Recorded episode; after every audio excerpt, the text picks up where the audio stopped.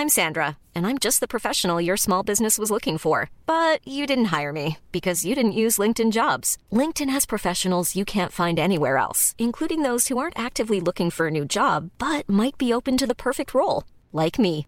In a given month, over 70% of LinkedIn users don't visit other leading job sites. So if you're not looking on LinkedIn, you'll miss out on great candidates like Sandra. Start hiring professionals like a professional. Post your free job on linkedin.com/people today.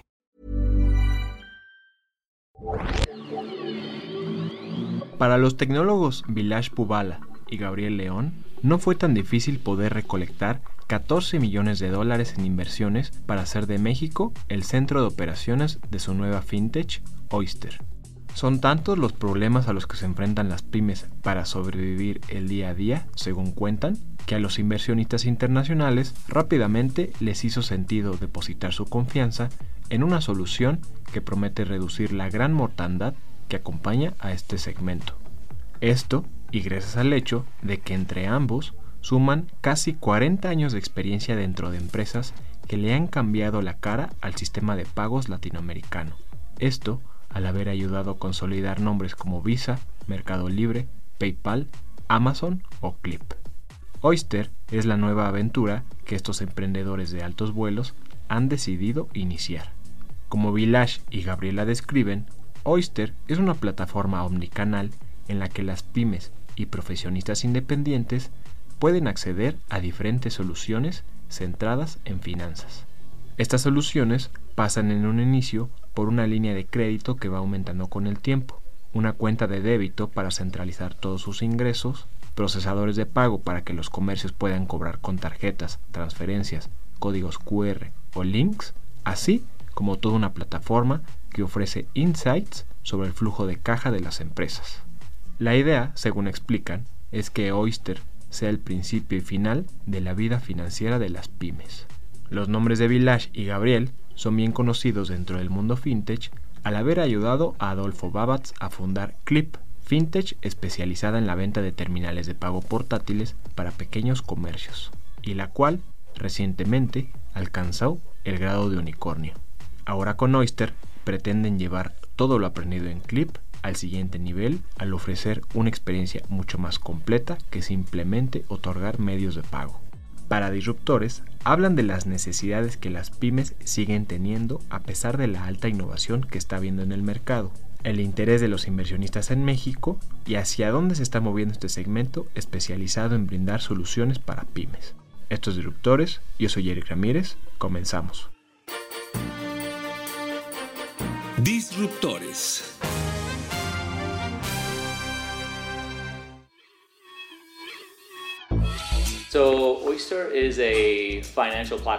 Oyster es una plataforma financiera ante todo enfocada en pequeñas y medianas empresas y la forma en que vemos cómo vamos a continuar ofreciendo nuestros productos para este segmento inicialmente es que comenzamos con tres grandes puntos débiles.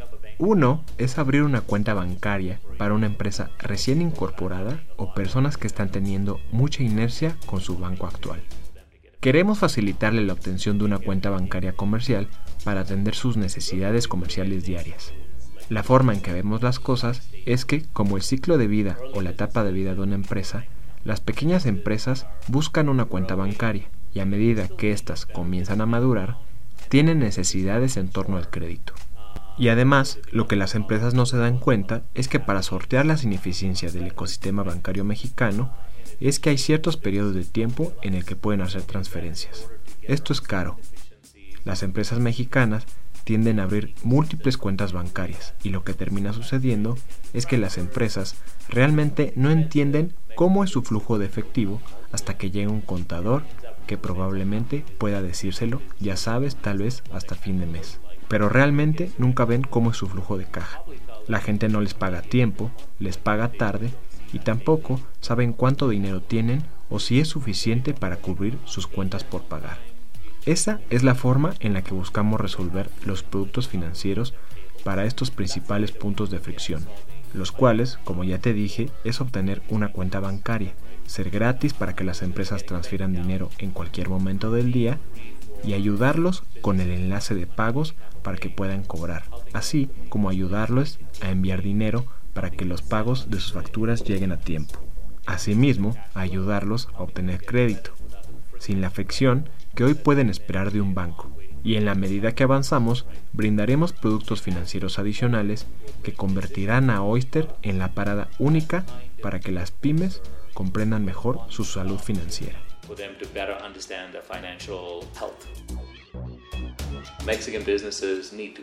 Las empresas mexicanas necesitan crecer y no hay alguien que esté proporcionando ese ecosistema para los pagos. Si no puedes ayudar a una empresa a monetizar de manera efectiva, ¿cómo puedes lograr esto?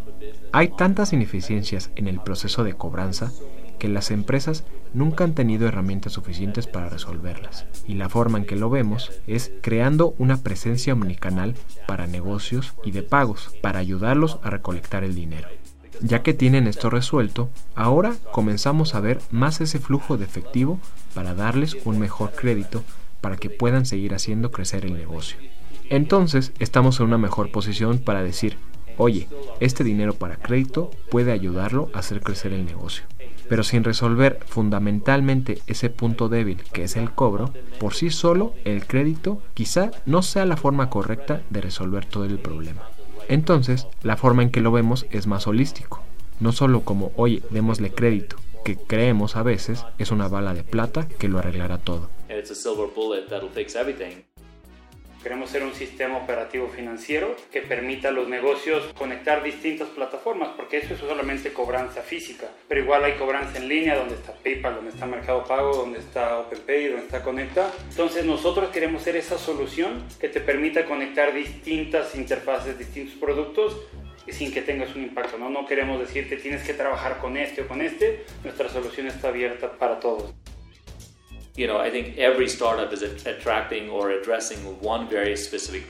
Creo que cada startup atrae o aborda un punto de dolor muy específico para las pymes. Entonces, las empresas básicamente dicen, oh, tengo esta gente y voy a esta startup porque lo están haciendo excepcionalmente bien. Y si tengo este otro problema, entonces voy a ir a este otro lugar. Entonces, ahora al final, ¿puedo obtener una perspectiva general de 360 grados sobre lo que está sucediendo en su negocio? Probablemente no, porque en algún momento alguien necesita agregar toda esa oferta. Y esto es lo que está sucediendo en Estados Unidos y Europa, donde hay actores que se agrupan en torno a todos estos agregadores de valor comercial, porque al final al negocio no le importa quién está resolviendo solo un punto de dolor. Los negocios quieren entender de manera integral lo que significa para su negocio.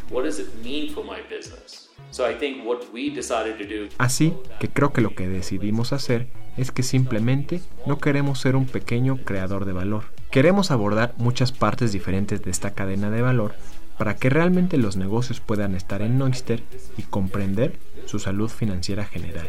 Y creo que esto es muy bueno para el mercado, porque creo que para todos los jugadores actuales y para los nuevos, hace bien que las empresas sean más conscientes de la digitalización. Creo que cuando las empresas se vuelven digitales es realmente bueno para la economía, porque la adopción de productos y la retroalimentación que éstas reciben será más rápida. Este es un lado positivo que veo para los nuevos participantes, pues tendrán que pensar no solo cómo atraen a un negocio, sino cómo lo retienen a lo largo de su vida. Y lo que vemos que luego sucede es que dentro de una determinada vertical, en realidad ahora hay varios jugadores dentro de esa misma vertical y de ese espacio de valor, lo que nuevamente creo que estas son las tendencias que han sucedido en otros países.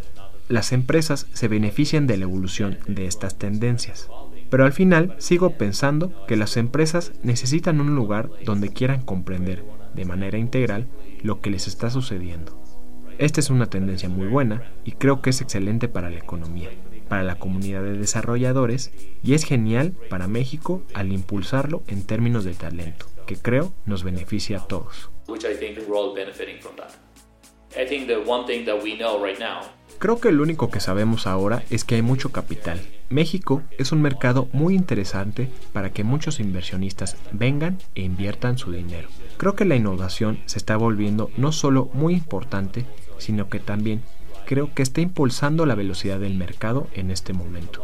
Creo que hay muchos participantes y siempre estás mirando por tu espejo retrovisor para ver quién es el nuevo participante que podría ingresar. Así creo que se está agudizando el enfoque, porque si realmente no te enfocas en el cliente, este tiene otras opciones. Así que creo que todo esto está haciendo que el ecosistema fintech sea cada vez mejor para el cliente.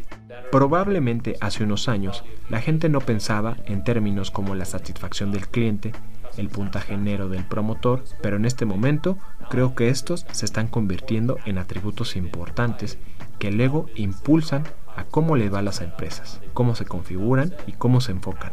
Como ha dicho Gabriel, Amazon trae ese aspecto de la obsesión por el cliente.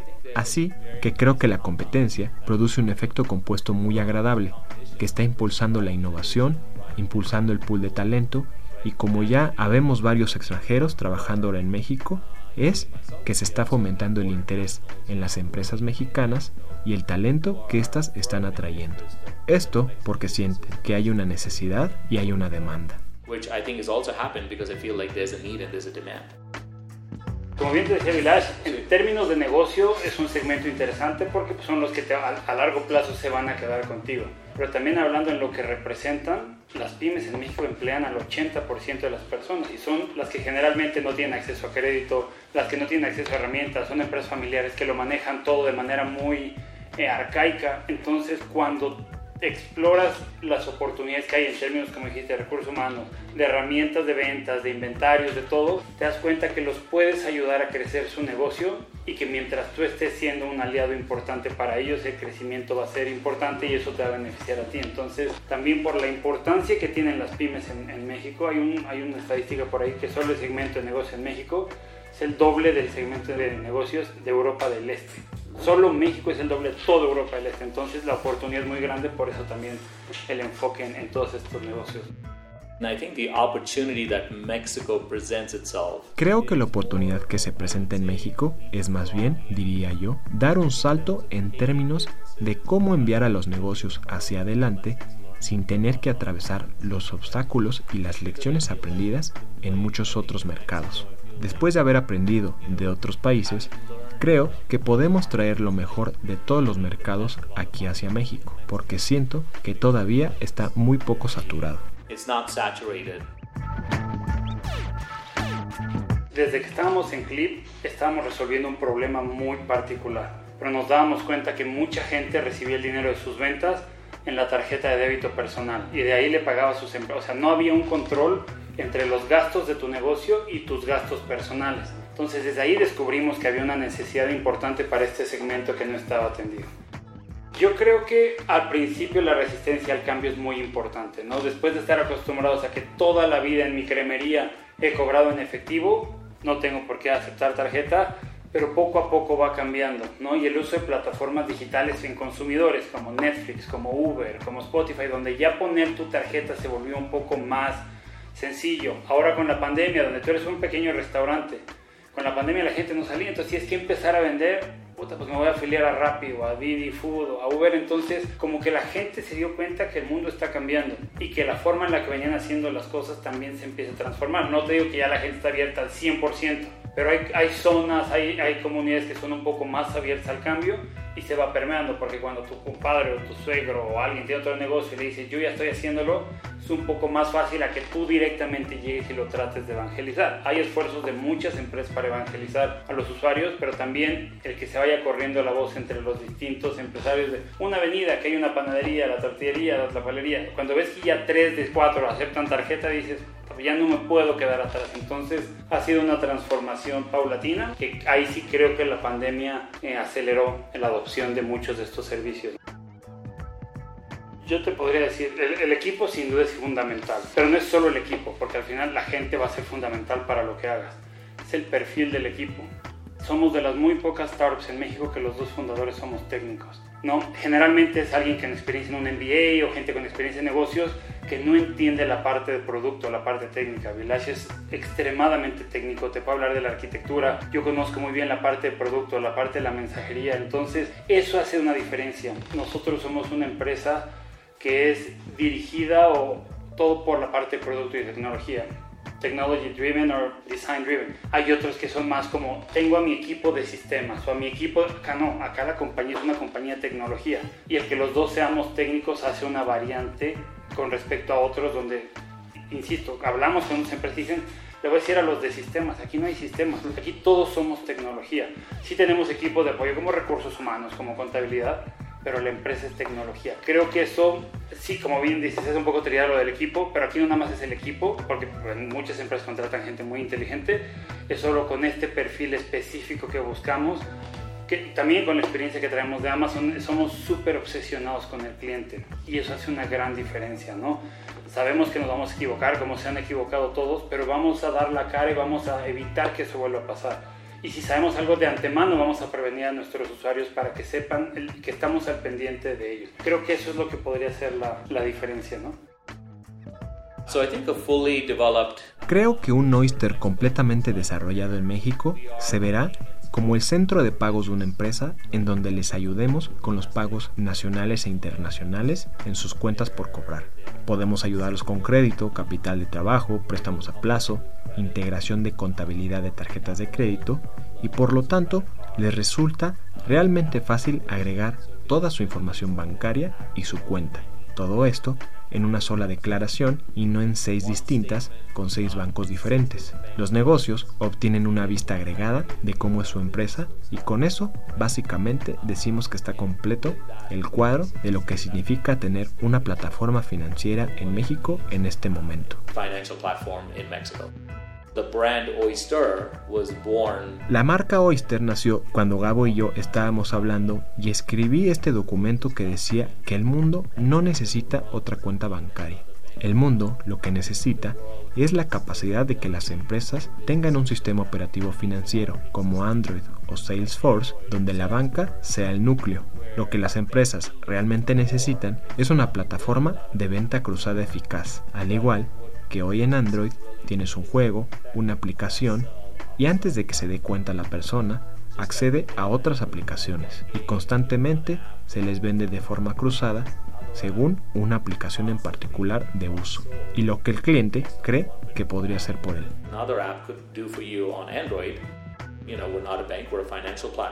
No somos un banco, somos una plataforma financiera. Oyster funciona realmente bien como marca porque en cuantos más datos les den las empresas a Oyster, así tendremos más información financiera para darles en cambio. Porque al final las empresas prosperan con esa información financiera para administrar sus negocios de manera más eficaz. La tesis misma de Oyster fue sobre el hecho de que debemos seguir brindándoles información durante un tiempo para que continúen prosperando de manera más efectiva. Si miras por qué las empresas en México no pueden durar más, es porque al igual que la capacidad de abordar sus puntos débiles, no ha sucedido antes en las primeras etapas de vida de ellas. Ya sea, oye, puedo ayudarte a recolectar dinero más rápido para que puedas administrar tu negocio por más tiempo. Oye, puedo darte un crédito contra tu flujo de efectivo para que puedas alargar tu vida útil. Las empresas tienen un periodo de mortandad muy rápido. ¿Por qué es esto? Porque creo que no ha habido nadie ahí que les proporcione ese marco para que realmente sobrevivan.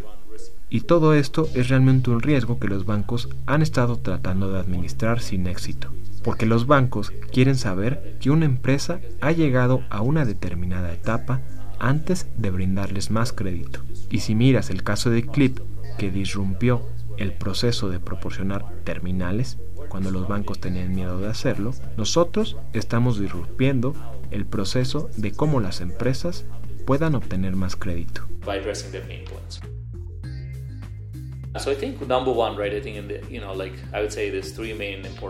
Yo diría que hay tres componentes principales importantes por los cuales hemos logrado obtener múltiples inversiones. Número uno, el tamaño del mercado, porque creo que los inversionistas quieren saber que hay mucho espacio para que la empresa crezca. En segundo lugar, creo que era muy importante que los inversionistas entendieran cuán fundamentalmente grande son los dolores de cabeza para las pymes en este mercado. Porque ese es el siguiente paso en esta cascada de pensamiento. ¿Qué tan grande es este mercado? Y número dos, está bien, puedes tener un gran mercado, pero estás hablando de una oportunidad muy pequeña. Cuando nosotros mostramos nuestro concepto a los inversionistas de cuántas cosas estaban rotas para una empresa, fue muy fácil obtener inversiones, porque estamos construyendo la infraestructura para abordar un punto de dolor realmente grande para las empresas en México. y que hoy están teniendo que hacer tantas cosas diferentes para simplemente seguir existiendo. En este momento no estamos resolviendo todo inicialmente, pero estamos construyendo la infraestructura de tal manera que podemos ir tras todos los puntos principales uno por uno.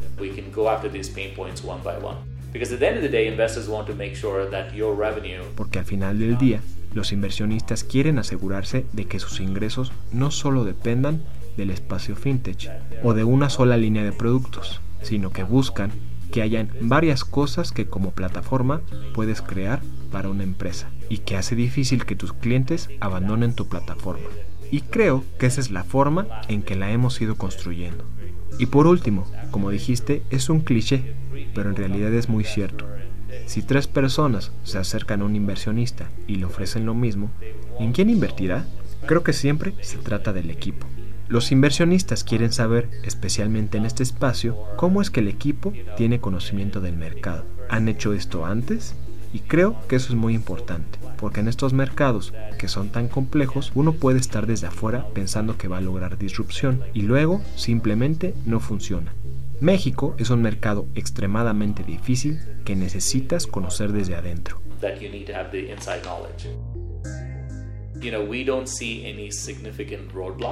No vemos ningún obstáculo significativo en México. Creo que el entorno regulatorio y el entorno de las fintech está mucho más desarrollado que cuando en los primeros días en que estábamos construyendo Clip. Cuando cofundé Clip junto a Adolfo Babatz, el acceso al capital para la recaudación de fondos era difícil. Aunque decíamos que éramos el Square mexicano, la gente no creía que dar terminales de pago realmente tuviera sentido. Eso mismo ahora ya no es un problema. Creo que los inversionistas están mirando cómo estás atacando los puntos débiles en el mercado y qué es lo que persigues. Es muy importante que el entorno regulatorio y de tecnología financiera está muy bien desarrollado, porque siento que hay muchas empresas que ahora han estado construyendo tecnología y han hecho que el conocimiento estuviera más disponible para todos los que están construyendo algo nuevo en México in terms of what I think companies like Oyster are, building. Gracias por escucharnos. Si hay alguna empresa disruptiva de altos vuelos o algún emprendimiento del cual quieras escuchar, no dejes de escribirnos a podcast.om.com.mx o en Twitter en podcastom. Te invitamos a suscribirte a nuestro podcast hermano Aderezo, en el que podrás escuchar de chefs, sibaritas y un sinfín de temas culinarios.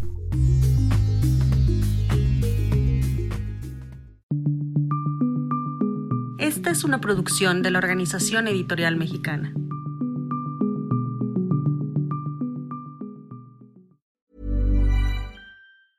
Normally, being a little extra can be a bit much, but when it comes to healthcare, it pays to be extra. And United Healthcare makes it easy with Health Protector Guard fixed indemnity insurance plans. Underwritten by Golden Rule Insurance Company, they supplement your primary plan, helping you manage out of pocket costs without the usual requirements and restrictions like deductibles and enrollment periods. So when it comes to covering your medical bills, you can feel good about being a little extra. Visit uh1.com to find the Health Protector Guard plan for you.